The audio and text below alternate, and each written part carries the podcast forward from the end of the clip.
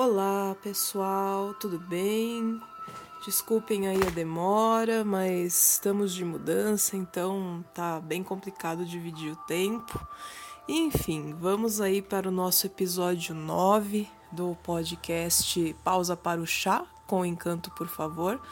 E hoje, continuando a sequência sobre os chakras, nós vamos falar do Manipura Chakra, que é o terceiro chakra é, ele está localizado mais ou menos na região do plexo solar, que é a região de estômago, fígado, vesícula, é, pâncreas. Então, ele também influencia nesses órgãos, é claro. É, e ele é um chakra regido pelo elemento fogo. A cor é, que representa esse chakra é o amarelo. E ele é o chakra do nosso corpo mental, né? É, o corpo mental ele é o campo mais difícil de ser alterado. Os clarividentes que conseguem enxergar a aura das pessoas geralmente relatam que esse corpo ele geralmente tem uma forma amarelada da cor do chakra, né? Quando ele está saudável e ele não tem muitas alterações, né? Ao contrário do Svadhisthana que a gente falou no outro episódio, né? Que é o campo emocional, é, ele se expande ou se contrai com muita facilidade porque as nossas emoções elas são mais fluídas, por isso que é regido pelo elemento água.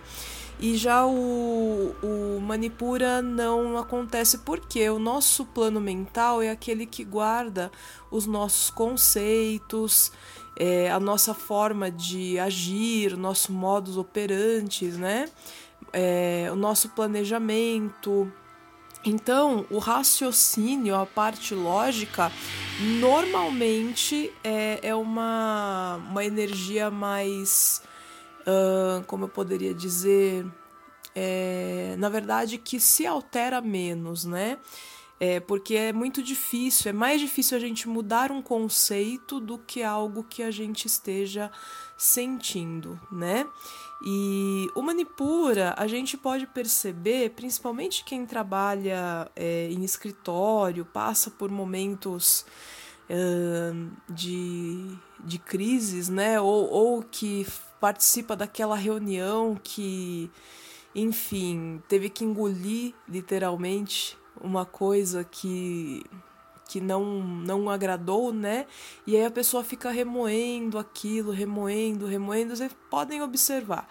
A pessoa que tem desarmonia no Manipura, ela é aquela que vai viver com problema no estômago, problema no fígado, né? Se bem que o fígado também pode ser influenciado pelas emoções, é, mas o principal é o é o estômago. Ela vai participar daquela reunião, não gostou de alguma coisa que ouviu, ou enfim, aconteceu um, um desentendimento ali ela vai almoçar no mesmo lugar que todo mundo, mas ela tá com aquilo lá na cabeça, né? Remoendo o que aconteceu lá na reunião antes do almoço. E aí, quando é, a comida baixa, né? E vai fazendo digestão, ou deveria fazer digestão, ela vai falar assim: ai é, nossa, tô passando mal, tô com uma azia, tô com uma queimação, tô com uma sensação de peso no estômago.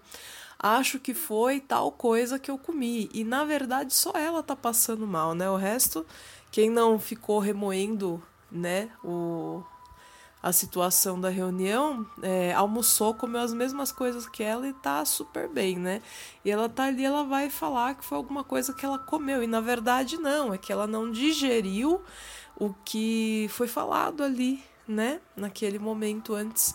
Então, pessoas que geralmente têm algum é, desarranjo no sistema digestivo, normalmente tem esse chakra em desarmonia e normalmente ele está mais para hiperatividade. E aí como é que a gente pode equilibrar esse centro energético, né? Algumas dicas: usar pedras amarelas como o citrino, é, o olho de tigre. Uh, o âmbar também funciona bem e só que assim essas pedras elas têm que ter um cordãozinho bem grande, que o ideal é usar ela na região do chakra, né? Ali pertinho do estômago, do plexo. Não precisa ser por fora da roupa, se você não, não achar legal, pode ser por dentro, tá? É, para dar uma equilibrada nesse chakra. Pode ser também as pedras de cor verde, né? Como quartzo verde, por exemplo, a amazonita, também ajudam bastante, principalmente se for. É, aí se for problema de fígado, né? Não, não muito de estômago. Pode fazer também o elixir, que eu acho que já falei aqui nos outros episódios, né? Mas usar a pedrinha é o mais prático. Chazinhos de camomila, é, de erva doce. Aliás, erva doce é maravilhoso para você fazer uma boa digestão, para você tomar antes de dormir, porque ele ajuda né, o sistema digestivo a trabalhar direitinho e também dá uma acalmada, tá? Não muito, não, não a ponto de dormir, mas a erva doce ela dá uma, uma relaxada, digamos assim, né? Ela dá uma desestressada. Eu prefiro erva doce durante o dia, quando eu tenho outras coisas ainda para fazer, né? Do que um chá de erva cidreira ou um chá de camomila, porque aí eu fico bem mais relaxada e vai, vai tendendo pro, pro sono mesmo, né? É, enfim, lembrando aqui a preparação do elixir, você vai precisar, por exemplo, do citrino, que é a pedra mais fácil de encontrar, eu acredito, ou do olho de tigre. Pega a do tipo rolada, né? Não a bruta, porque a bruta ela pode soltar grânulos na água e você pode tomar esse grânulo aí sem querer e acabar fazendo mal pro teu organismo de outros jeitos, né? Então precisa ser a pedra rolada, que ela tem uma lapidação que não vai soltar grânulos. É, e aí você lava muito bem em água corrente essa pedra.